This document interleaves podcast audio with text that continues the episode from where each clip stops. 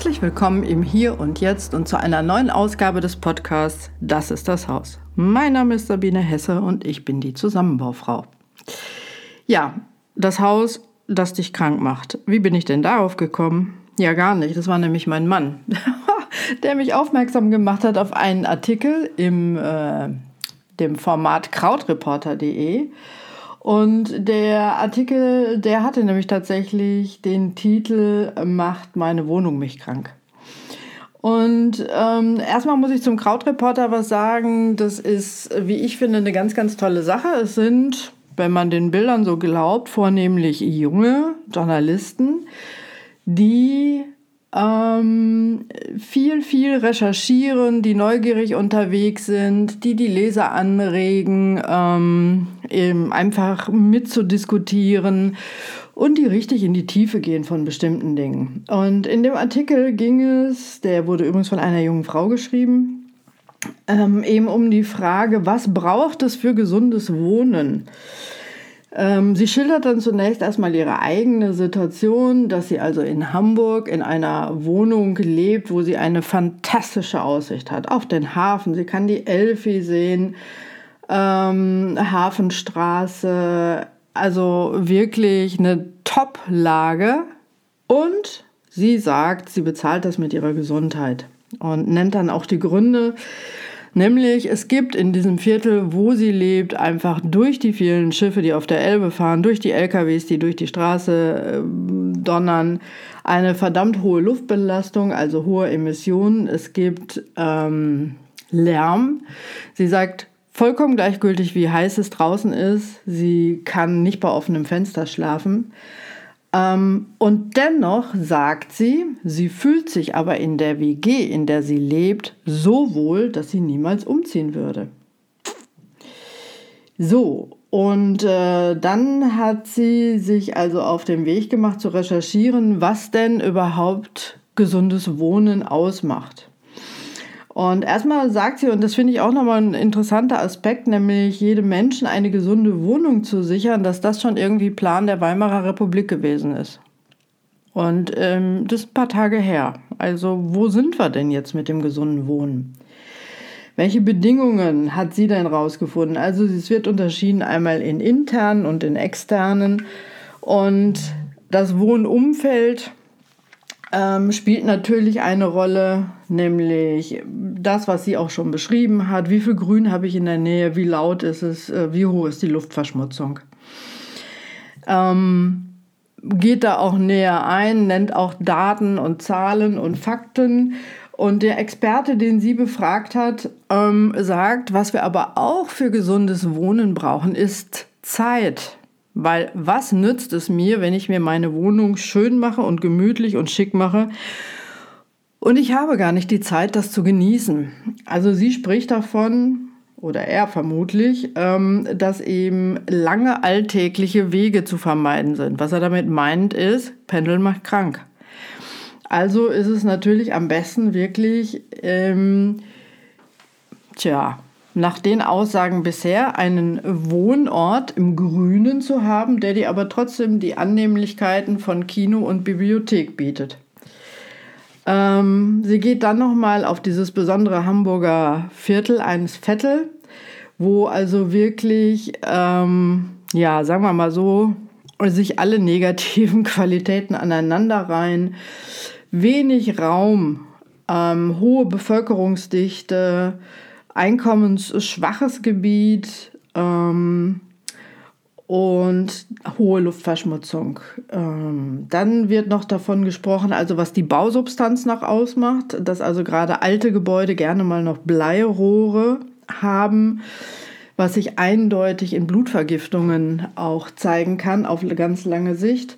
Häuser, die schlecht gedämmt sind, wo Menschen sich aber aus gegebenen Gründen das Heizen gar nicht erlauben können, dass aber die kalte Umgebung auch zu Herz- und Kreislauferkrankungen führen kann und dass natürlich obendrein auch ähm, dann Schimmel in der Wohnung vorkommen kann. Es gibt inzwischen sogar direkte mh, mm, Verbindungen zwischen Schimmel und Depressionen, was aber auch damit zu tun hat, dass eben Schimmel in der Wohnung zu haben ein Ausdruck ist, nicht selbst über sein Wohnumfeld bestimmen zu können. So, am Ende sagt sie, also wenn sie wirklich wählen könnte, sie tut so ein bisschen, als könnte sie nicht, dann würde sie ihre gesamte WG schnappen und sie würden dahin ziehen, ähm, wo es ebenfalls schön ist und wo man, wo sie alle einen Garten haben und wo sie alle zusammen 90 werden. So. Und stellt eben zum Schluss ähm, die Behauptung auf oder sagt halt oder stellt die Frage, um gesund zu wohnen, ähm, ist also auch die Frage entscheidend, inwieweit kann ich über mein Zuhause entscheiden. Ja, und da bin ich natürlich wieder sofort aus dem Gewisch gesprungen. Weil das für mich wirklich wieder so klingt, ähm, als hätten wir niemals die Wahl. Und dem möchte ich entschieden dagegen sprechen. Das, was für mich das Wichtigste ist, ist erstmal sich überhaupt darüber bewusst zu werden, wie will ich denn überhaupt leben. Und das ist ganz offenbar mit die schwierigste Aufgabe, der wir ausgesetzt sind. Und wenn ich mir diese Frage stelle, wie will ich denn eigentlich leben? Dann geht meine Aufforderung dahin, sich alles zu wünschen. Sich bis zum Märchenschloss jede Situation im Geiste mal zu testen und durchzuprobieren. Und dann wird man vielleicht relativ fix von einer Utopie runterkommen und sagen, äh, nee, das sieht zwar in meinen Gedanken schick aus, aber oh Gott, wie schrecklich wäre das denn?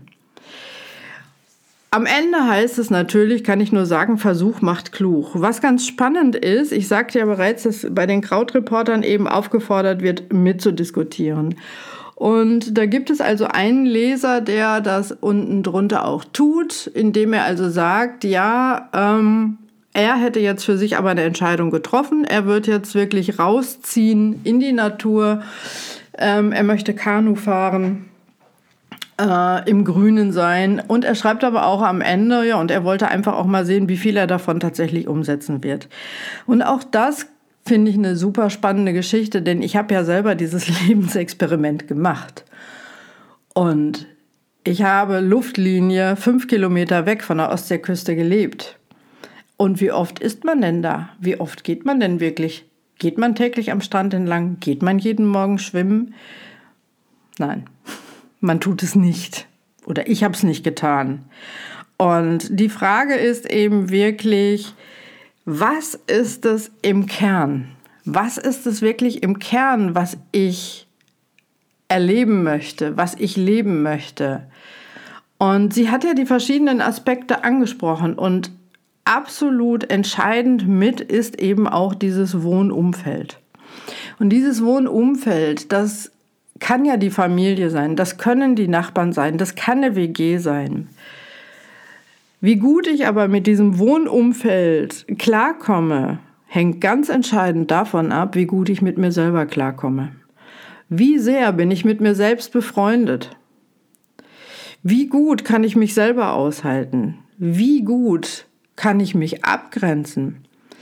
Wie sehr mag ich mich in Gemeinschaften einbringen? Wie hilfsbereit bin ich? Wie sehr lasse ich meine Hilfsbereitschaft testen und wo ist es gesund, Nein zu sagen? All diese Faktoren spielen ebenfalls mit eine Rolle dabei, wo wohne ich. Und was diese junge Frau macht, finde ich ganz, ganz großartig, nämlich sie rüttelt wach. Sie weckt das Bewusstsein nämlich für all diese Fragen. Und auch jemand, der in diesem Vettel, auf diesem Vettel, glaube ich, das ist ein Inselteil, wohnt in Hamburg, kann sich einfach diese Frage stellen, wie will ich wirklich wohnen? Und ich sage nicht, dass dann die Fee irgendwie um die Ecke geschwirrt kommt, hell vor sich hinleuchtet und sagte so, dein Wunsch sei dir gewährt und zing, sitzt da einfach in einer fantastischen Wohnung. Nein, aber das macht die Antriebe wach und das bringt dich auf die Idee, mehr zu können, mehr zu wollen, mehr in Bewegung setzen zu können. Und ich bin da wieder bei meinen hermetischen Gesetzen, wie innen so außen. Wenn du aufgeräumt bist, und das bist du nicht von Anfang an, sondern meine Erfahrung ist, dass wir Wohnen testen dass wir ausziehen, dass wir zweckmäßig wohnen, dass wir dann feststellen, das erfüllt jetzt seinen Zweck nicht mehr. Oder das, was ich als zweckmäßig gesehen habe, wird aber absolut hart gekontert durch absoluten Lärm, durch absoluten Dreck, durch eine, keine Ahnung, ganz, ganz schlechte Nachbarschaft, ähm, was auch immer die Frage ist eben, und das ist ja bei der Autorin ebenfalls so, überwiegt der Nutzen noch? Und so wie ich sie verstehe, ist ihr größter Nutzen, dort zu wohnen, ja tatsächlich die Gemeinschaft dieser Menschen. Noch an diesem Ort. Und kann es nicht sein, dass er tatsächlich möglich ist, auch diese gesamte Gemeinschaft umzutopfen? Und was ich ganz, ganz wichtig finde, ist bei der Frage, wie will ich leben, auch wirklich, und ich sage das nochmal, das vermeintlich Unmögliche mit einzubeziehen. Die Idee groß zu machen, viele, viele, viele Möglichkeiten zu überlegen, auch gegen jede Vernunft. Aber dort mal einzutauchen und wirklich zu sagen, boah, wäre das nicht schön, wenn? zu träumen und dann zu gucken, wo schnackt das ein? Wo wird dieses Gefühl groß? Wo wird dieses Gefühl äh, wohnlich, geborgen? Denn das ist es ja, wohin wir alle wollen. Behaupte ich jetzt. Könnt ihr mir ja sagen, bin ich da richtig oder nicht? Es braucht diese Zurückgezogenheit, es braucht diese Aufladestation. Und natürlich, wie auch in dem Beitrag gesagt, es braucht diese Zeit. Und Zeit kann ich für mich schaffen, indem ich beispielsweise meinen Arbeitsplatz entsprechend einrichte. Und das Wohnen und Wo-Wohnen ist ein Teil und ein Ausdruck unseres Lebens.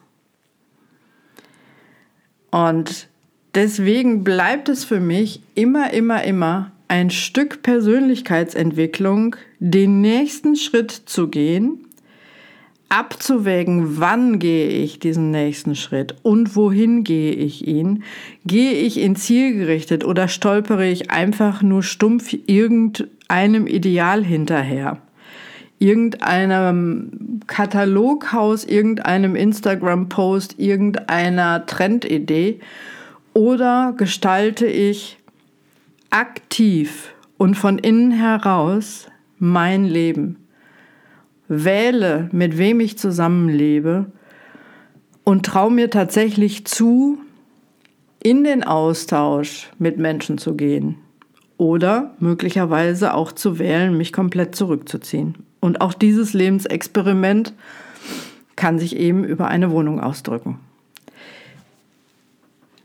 Ich denke, dieser Artikel und überhaupt alles, was sich mit Wohnen beschäftigt, was sich darum kümmert, was dazu beiträgt, dass wir wach werden, dass wir uns Fragen stellen darüber, was wir wirklich wollen, wie wir es wirklich haben wollen, sind ganz, ganz wichtige Bestandteile, um an dieser Bewusstwerdung und an dieser Persönlichkeitsbildung und ein bisschen vielleicht an einer besseren Welt weiterzuarbeiten.